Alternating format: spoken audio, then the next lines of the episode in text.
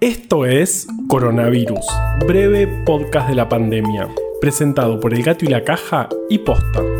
Hoy es viernes 20 de noviembre, día 262 desde la llegada del SARS-CoV-2 a la República Argentina. Toda la semana hablamos del suspenso, de las tortugas que entran en suspenso para hibernar, de la primera película de suspenso y hasta del misterioso origen de los puntos suspensivos. Que ya no es tan misterioso porque Emiliano, un oyente, me dio algunos datos. Al parecer, se empezó a usar por primera vez en el siglo XVI, para completar espacios vacíos entre los textos. Ah, y ayer hablamos de la serie que nos tiene en suspenso desde hace 30 años. Así que, como ya saben, este episodio tendrá que ver con lo mismo. Pero la pregunta, claro, es, todo ese suspenso, ¿para qué? Bueno, para... ¿Para qué era? Pucha, lo postergamos tanto que ya me olvidé. Bueno, vayamos con los números.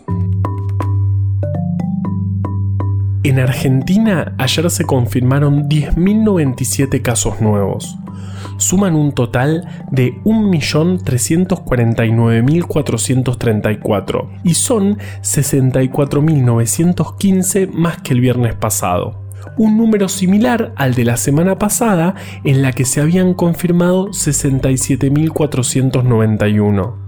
Este es un dato preocupante porque al parecer se está deteniendo la tendencia a la baja de casos que vimos las dos semanas anteriores.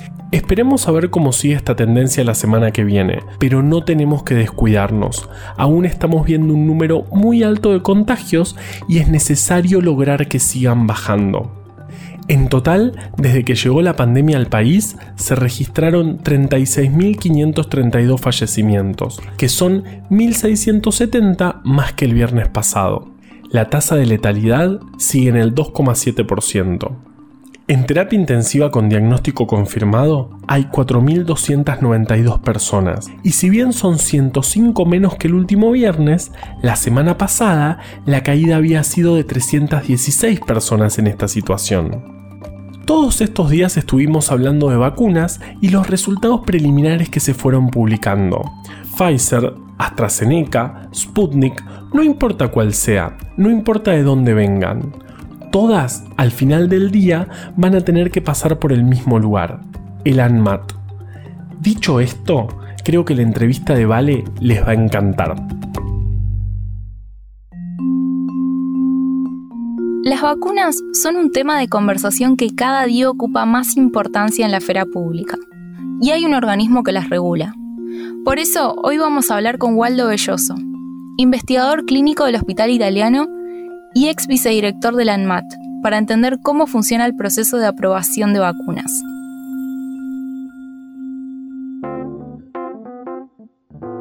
¿Cómo es el proceso de aprobación por ANMAT de una vacuna?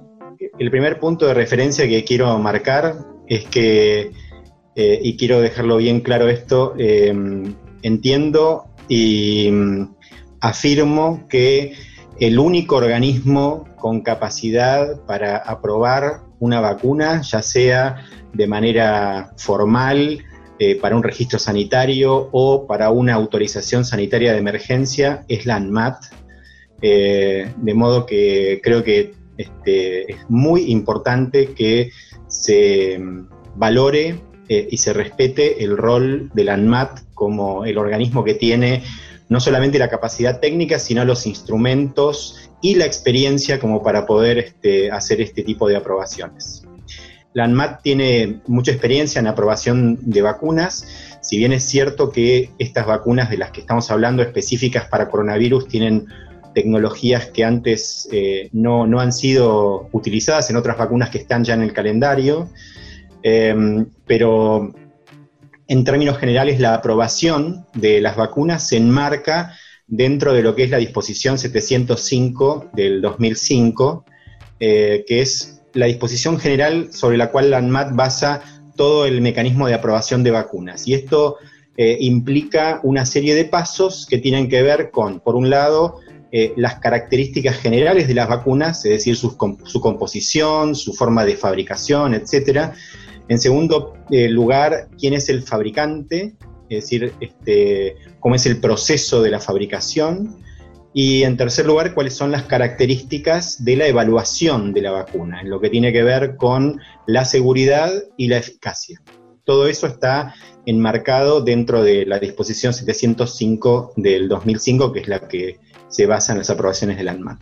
Eh, quiero aclarar, eh, yo estuve trabajando en ANMAT, pero no trabajo en este momento en ANMAT, de modo que yo no puedo hablar en nombre del ANMAT. Simplemente lo que voy a opinar es a título personal. Y entonces, ¿cómo es esto de que tienen en cuenta eh, como los estudios de seguridad y eficacia de, los, de la empresa que, está generando estas vacunas? O sea, ¿qué, ¿qué es lo que miran?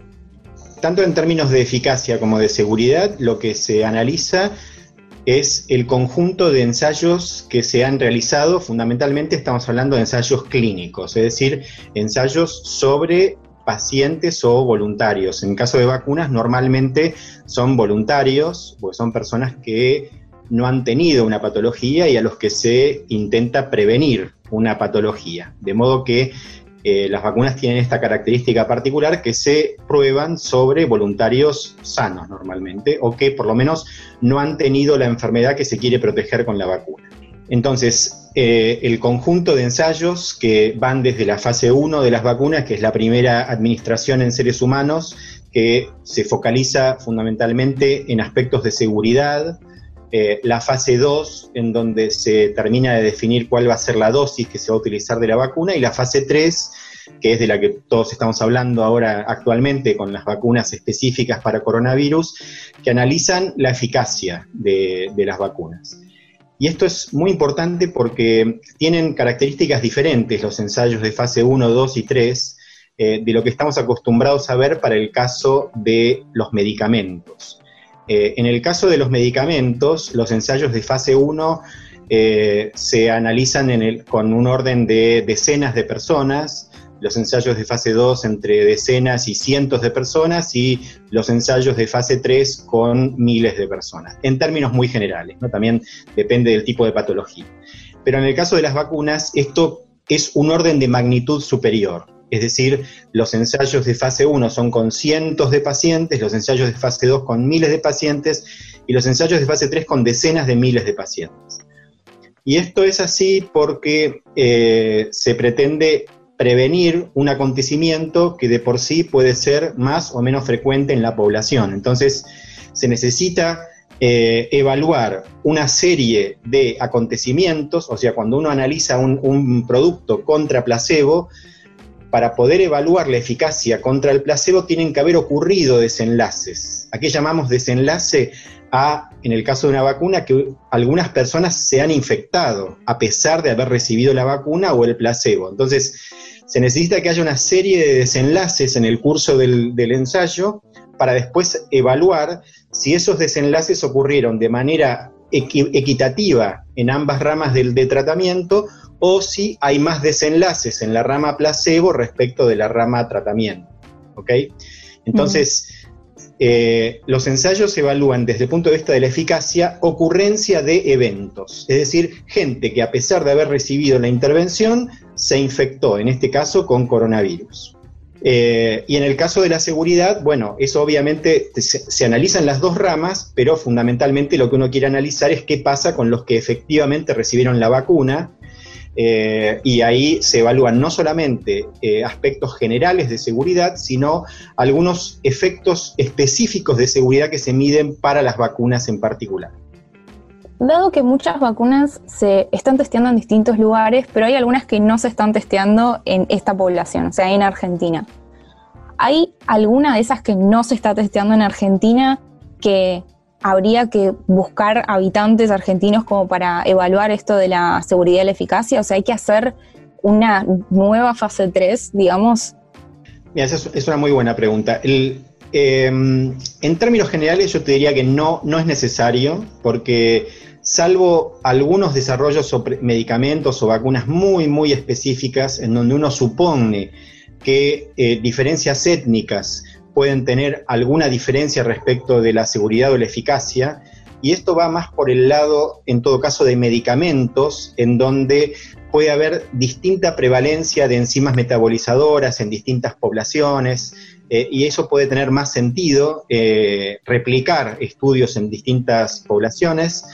En términos generales, te diría que cuando hay estudios internacionales que incluyen eh, una diversidad de países, aunque no esté Argentina en particular incluido, este, no hay necesidad de replicarlo, y menos en el caso de una contingencia particular como la que estamos viviendo. Digamos, acá, eh, muchas veces eh, cuando uno lee trabajos para la aprobación de un medicamento, algunas agencias regulatorias, la europea o la norteamericana, a veces se exige específicamente que haya dos estudios en paralelo replicándose, uno en hemisferio norte y otro en hemisferio sur, por ejemplo, o uno en Europa y otro en América, y eso es bastante frecuente. Eh, para el caso de las vacunas eso no necesariamente es así y como digo, menos en un contexto particular como el que estamos viviendo. Acá es muy probable que aceptemos o que varias agencias regulatorias de distintos países acepten eh, experiencias que hayan sido adecuadamente llevadas adelante en otros países. De, hecho, eh, acá nosotros tenemos mecanismos por los cuales nosotros podemos aceptar de antemano eh, evaluaciones de los ensayos de fase 1, 2 y 3 que hayan sido realizados por otras agencias regulatorias de países que llamamos de alta vigilancia sanitaria o países de referencia. Es decir, si hay una, una vacuna supongamos la de Pfizer, la de Oxford, cualquiera, la de la rusa, no sé, que haya sido evaluada por un organismo eh, eh, de alta vigilancia sanitaria y haya, sido aprobada, eso obviamente acelera los trámites porque no hay necesidad de reevaluar todo, todo ese, toda esa información, digamos como que se da por adecuada, teniendo en cuenta una serie de convenios que hay entre organismos regulatorios. Eso respecto de los ensayos clínicos. Respecto de eh, la, fabricación o el, fabricante, em, ahí eh, para verificar el proceso de manufactura se necesita una inspección a la planta física.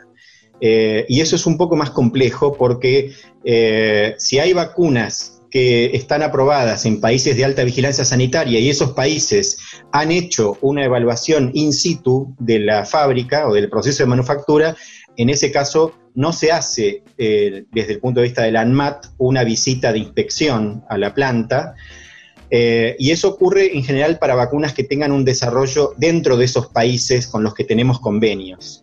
Eh, ese no es el caso, por ejemplo, para Rusia o para China. Con esos países nosotros no tenemos un convenio que pueda hacerse una preaprobación del de mecanismo de manufactura y en ese caso hay dos posibilidades. Una es hacer una inspección in situ de la planta, cosa que es muy complicado y lleva mucho tiempo. Y la otra es que hay un mecanismo de preaprobación de vacunas a través de la Organización Mundial de la Salud, por el cual es la Organización Mundial de la Salud la que hace la inspección in situ de eh, la fábrica.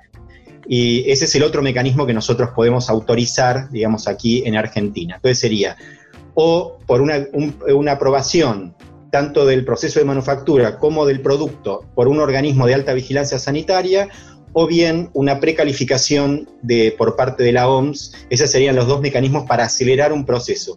Pero acelerar no significa evadir, digamos. Este, acelerar significa que la ANMAT puede hacerlo de, manera más breve, pero siempre ateniéndose a lo que dicta la disposición 705. Y este proceso de, eh, de aprobación, ¿cuánto tiempo suele llevar? O sea, pues me imagino que eh, en el caso de la vacuna rusa, por ejemplo, eh, tendría que llevar más tiempo, por ejemplo, que alguna que se esté testeando en, este, eh, en Argentina.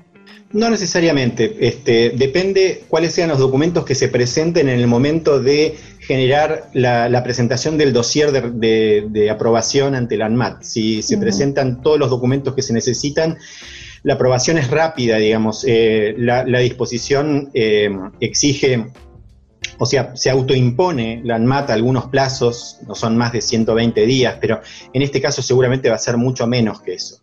Este, o sea, la ANMAT está preparada como para hacer una evaluación muy expeditiva en la medida que se presenten los documentos de manera adecuada.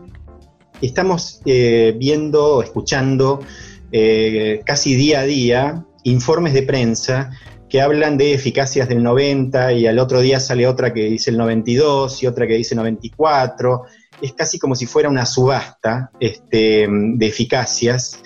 Y mm, tomando del punto que comenté antes, que la eficacia se mide a partir de la cantidad de eventos que han sucedido y la distribución de esos eventos entre ambas ramas, tengan en cuenta que los datos de eficacia que se están informando son muy preliminares, extremadamente preliminares. Y mm, ahí, por ejemplo, el de la vacuna rusa se basa en 20 casos, el de la vacuna de Pfizer se basa en 90 casos, 90 y pico de casos, lo mismo la vacuna moderna. Eh, y la distribución entonces dicen, bueno, de esos 90 casos o 95 casos hubo 90 en una rama, 5 en otra, con lo cual la eficacia nos da tanto.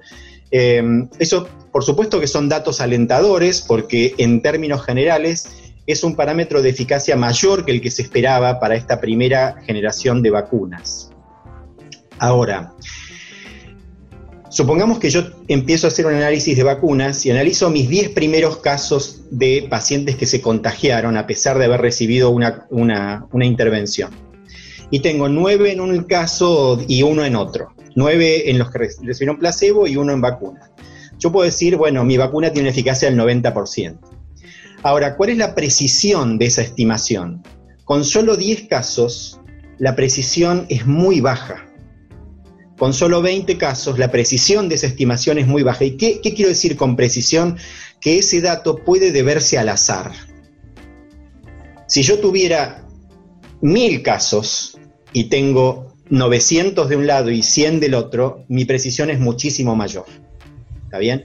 Entonces, no nos tenemos que guiar para, eh, para el hilado fino, digamos, eh, con estas precisiones basadas en un número muy pequeño de casos, porque la precisión de esa estimación es muy baja. Y eso obviamente no se ha informado en las conferencias de prensa. Te dan la medida eh, de resumen, digamos que es 90, 92, 94, y no te dicen cuál es el intervalo de confianza. Entonces, eh, la verdad que la diferencia entre 90, 92, 94.5 es inexistente, no tiene ninguna importancia. Eh, eso primer punto. Y segundo punto es que, como estamos hablando de aprobaciones sanitarias de emergencia, normalmente cualquier vacuna se exige que el último participante que ingresó al estudio tenga un periodo de evaluación de por lo menos seis meses después de haber recibido la última dosis de la vacuna. Para una autorización sanitaria de emergencia, como las que están pensándose para coronavirus, los expertos eh, están eh, entendiendo que con dos meses, dos meses, eh, estarían en condiciones de generar esa aprobación. Eso puede ser discutible o no, pero el punto es que no vamos a tener información final de eficaz de seguridad de las vacunas hasta que el último participante que ingresó en la fase 3 haya tenido como mínimo dos meses de observación. Con lo cual, eh, pensar que uno puede empezar una campaña de vacunación ahora en diciembre eh, es realmente muy poco probable. De modo que tenemos que, creo, bajar un cambio, este, esperar que haya realmente datos concretos de seguridad. Eso no significa no empezar a planificar. Me parece muy bien que se planifique tanto eh, acuerdos económicos como así también eh, planes de vacunación. Pero una cosa es planificar y otra cosa es ejecutar. Yo creo que los planes se tienen que ejecutar una vez que tengamos real conocimiento de cuáles cuál o cuáles son las vacunas más eficaces y más seguras, porque si no vamos a estar exponiendo a la población de manera innecesaria a un riesgo que no corresponde. Y con respecto a eso, eh, en ADMAT, eh, ¿tienen eh, algún límite con respecto a la eficacia? Diciendo, bueno, tiene que ser más de 30%, más de 40%. Bueno, normalmente eh, eh, eso depende también de cada patología, ¿no? De qué, y, qué población se, pretenda vacunar para encontrar una eficacia. Pero eh, en general para coronavirus se pensaba que con una eficacia de por lo menos el 70% las vacunas en este contexto podrían llegar a ser aprobadas. De hecho, se pensaba que la primera generación de vacunas difícilmente llegara al 70%, pero bueno, por eso digo que si estos parámetros de eficacia que se están informando de manera prematura este, del 90 realmente se confirman, sería un dato muy importante, porque en ese caso no habría ninguna, ningún problema respecto de, la eficacia. en términos de la seguridad hay que esperar ese lapso que yo dije antes. Ok, pero no, hay una, eh, un porcentaje en el cual diga, bueno, si es menos de esto, mejor no vacunamos. Bueno, yo creo que debería haber ese porcentaje, eh, pero creo que en el contexto actual eh, no, veo que eso esté sucediendo. pero bueno, si, vuelvo a decir, si la, eficacia de las vacunas se confirma alrededor del 90%, no va a haber necesidad de dar esta discusión porque va a ser una eficacia este, realmente interesante. ¿Nos contás un poco cómo fue la investigación sobre plasma de convalecientes en el italiano? Sí, eh, nosotros lo que veíamos es que, bueno, eh, el estudio lo empezamos a pensar a fines de marzo, principios de abril, y el plasma estaba apareciendo como una alternativa frente a la ausencia de tratamientos eh, de, eficacia probada. De hecho, aún hoy no tenemos, salvo los corticoides y en algunas poblaciones aparentemente el remdesivir, este, pero no hay, no hay grandes avances en términos de, tratamientos muy eficaces. Entonces, eh, sobre todo para pacientes graves que tenían más riesgo de, tener enfermedad este, mortal o potencialmente mortal, eh, había una necesidad, hay aún una necesidad de contar con herramientas terapéuticas realmente eficaces. En ese contexto, nosotros veíamos que se estaba empezando a utilizar de manera casi indiscriminada el plasma. Eh, eh, y nos pareció que lo correcto, eh, bueno, no solamente a nosotros, a muchas personas se le ocurrió lo mismo, eh, era hacer un ensayo clínico para evaluar concretamente y, y, demostrar si el plasma realmente tenía utilidad o no. Nosotros decidimos evaluar el plasma dentro de la población de pacientes con neumonía grave, pacientes internados con neumonía severa. Y eso lo decidimos por dos razones. Primero, porque los pacientes con neumonía severa que están internados en el hospital son los que tienen más chances de que les vaya mal. Entonces son los que más necesitaban y más necesitan de algún tratamiento eficaz. Y segundo, porque era la población eh, sobre la cual se estaba poniendo el foco en el uso eh, extendido y compasivo del plasma de convalecientes. Era, era la población que más habitualmente recibía este tratamiento. Entonces, por eso eh, eh, elegimos esa, subpoblación. Eh, y, lo otro que pensamos inmediatamente es que este tenía que ser un estudio multicéntrico. De hecho, no solamente participó el Hospital Italiano, nosotros coordinamos el estudio, pero participaron 12 hospitales de, seis localidades del país. Y, con, con, este consorcio de hospitales pudimos hacer el estudio incorporando en tiempo récord 334 pacientes en un lapso de 12 semanas.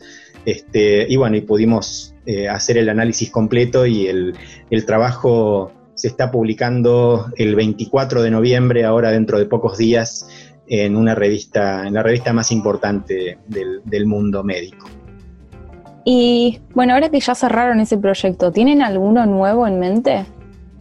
Sí, bueno, el, proyecto este de plasma que comentaba eh, dio un resultado negativo para el plasma. Eh, eso, bueno, fue, es conocido, pero bueno, simplemente quería recordarlo. Eh, obviamente que cuando uno empieza una investigación no lo hace para que le dé negativo, le hace con la esperanza de encontrar, todos tenemos la esperanza de encontrar un tratamiento eficaz, ¿verdad? Pero lo importante en la investigación es responder adecuadamente la pregunta. Eh, y las respuestas son tan informativas si son positivas como si son negativas. Los estudios que dan negativo eh, son muy informativos porque dicen concretamente a dónde no tenemos que ir, qué es lo que no tenemos que hacer. Y en ese sentido también ayudan a optimizar recursos. De hecho, eh, a partir de la información de prensa que nosotros hicimos de nuestro estudio, la demanda del plasma de convalecientes cayó estrepitosamente en el país. Este, y, bueno, la mortalidad eh, realmente no, no, aumentó, de modo que eso confirma que este, los resultados de nuestro estudio eran adecuados. Y bueno, como digo, a uno no le, no, le resulta agradable este, que, un, que, un, estudio dé un resultado negativo, pero bueno, este, por un lado es fundamental que se informe, que se comunique, que se publique, este, y como digo, a veces estos resultados son, son muy informativos. A partir em, de, este, de este estudio, eh, también nos pusimos en contacto con otros equipos que están haciendo estudios complementarios de plasma este, sobre otro tipo de poblaciones más precoces, que bueno, eh, se han dado a conocer ahora informes de prensa de, otro, de otro ensayo hecho acá en Argentina, lo cual me parece muy significativo porque mm, en el mundo eh, se estaba esperando la realización de ensayos clínicos para el plasma y eh, que, los dos ensayos clínicos más importantes sobre plasma eh, en dos, poblaciones diferentes, complementarias, se hayan hecho acá en Argentina, en un contexto de pandemia, en un país periférico y con bajos recursos, me parece muy, muy significativo y me parece que es un logro importante para la, ciencia argentina. Eh, respondiendo a tu pregunta original, si hay nuevos proyectos, siempre hay nuevos proyectos porque uno de, las, digamos, de, los beneficios este, de hacer investigación es que nunca, nos, nunca se nos agotan las preguntas, eh, porque terminar un estudio genera muchas más preguntas. Eh, y obviamente eh, no queremos redundar en estudios que ya hayan sido hechos por otros equipos, por otros grupos.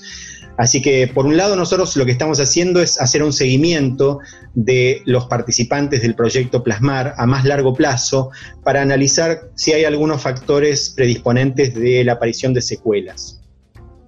Por otra parte, eh, también estamos participando con eh, la empresa Inmunova en el ensayo sobre suero equino, eh, que eso incluye también poblaciones de pacientes con enfermedad más precoz o, enfermedad más leve.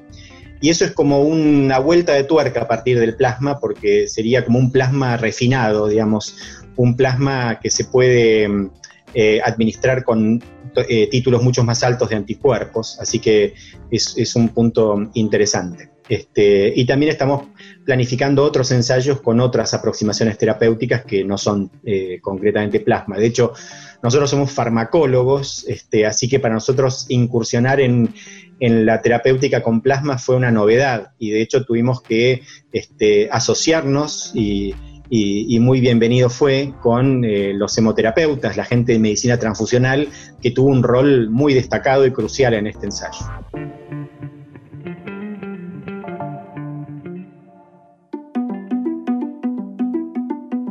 Muchas veces conté que la luna me cae mal, que no le encuentro sentido a que hayamos ido tantas veces y que, de hecho, los últimos viajes tripulados a la Luna eran fundamentalmente ir a pasar un rato. Ni a los medios de comunicación les interesaba lo que pasaba allá arriba. Este es un pequeño paso para el hombre y un gran salto para la humanidad. Yo mi, yo mi, yo mi te lo voy a decir y espero que te gustará. Yomi, Yomi, Yomi, te lo voy a decir y es... Bueno, no voy a repetirlo. Incluso muchas personas no saben que la humanidad fue seis veces a la Luna. ¡Seis! Con los recursos que eso demanda. En fin, igual peor es Marte. Bueno, sus lunas. Que no se llaman lunas. La única luna que se llama luna es la luna. Que alguien me explique esto. El nivel de egocentrismo de nuestra luna que se hace llamar luna es como que yo en vez de Juan Manuel me haga llamar humano. Realmente me indigna.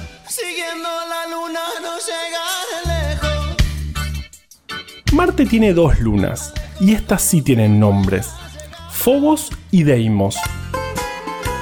Sus nombres están basados en la mitología griega, donde Phobos y Deimos son los hijos de Marte, el dios de la guerra aunque Marte es el nombre que le dan los romanos, porque los griegos le llamaban Ares. Es muy confuso todo. El universo es muy confuso realmente. A las lunas el nombre se los puso el astrónomo estadounidense Asaph Hall cuando las descubrió en la mañana del 17 de agosto de 1877. No sé si estaba demasiado inspirado, pero seguro más inspirado que quien le puso luna a la luna. Hasta entonces se pensaba que Marte no tenía ninguna luna, pero Asaph, como todo buen científico, dudaba de esta aseveración que consideraba una verdad universal y decidió buscar más cerca del planeta de lo que nadie había buscado. Y bueno, como ya les adelanté, terminó encontrando no una, sino dos lunas que estaban tan cerca de Marte que casi quedaban ocultas por el mismo destello del planeta. Entre sus primeras observaciones estaban que la luna más cercana, Phobos, era también más brillante y recorría toda la órbita de Marte en menos de 8 horas, más rápido que el tiempo de rotación del mismísimo planeta. Para un marciano hipotético, Phobos saldría por el oeste y se pondría por el este y pasaría por todas sus fases en unas pocas horas. ¿Alguien vio un listón amarillo? No sé. ¿De qué color era? ¡Soy genial! Como se imaginarán, cuando Asaf publicó esta noticia, se volvieron todos medio locos. No es para menos. Deimos da una vuelta completa en 30 horas y no hace nada tan espectacular, como la mayoría de las lunas. Y ahora tengo que reconocer un error que cometí hace unos minutos, porque dije que todos pensaban que Marte no tenía ninguna luna y eso no es tan así.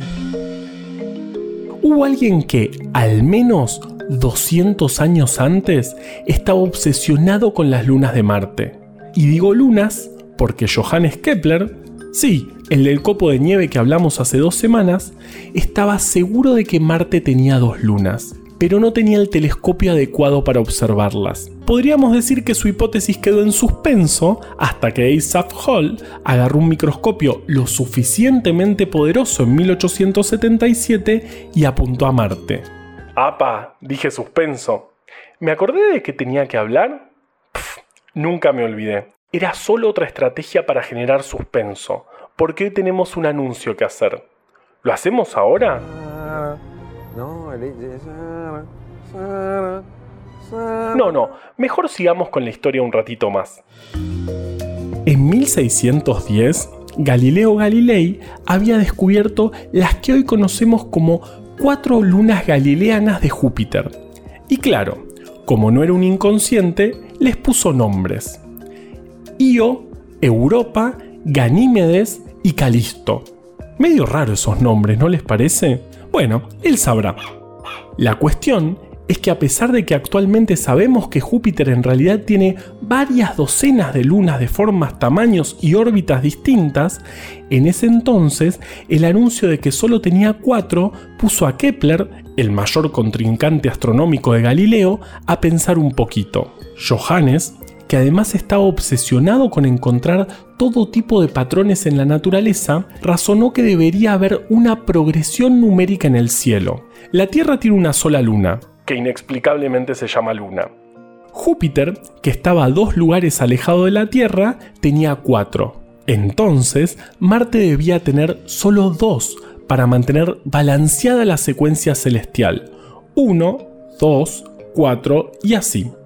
Kepler nunca llegó a enterarse de si Saturno, el que seguía en la secuencia, tenía 6 u 8, las dos posibilidades que la secuencia sugería.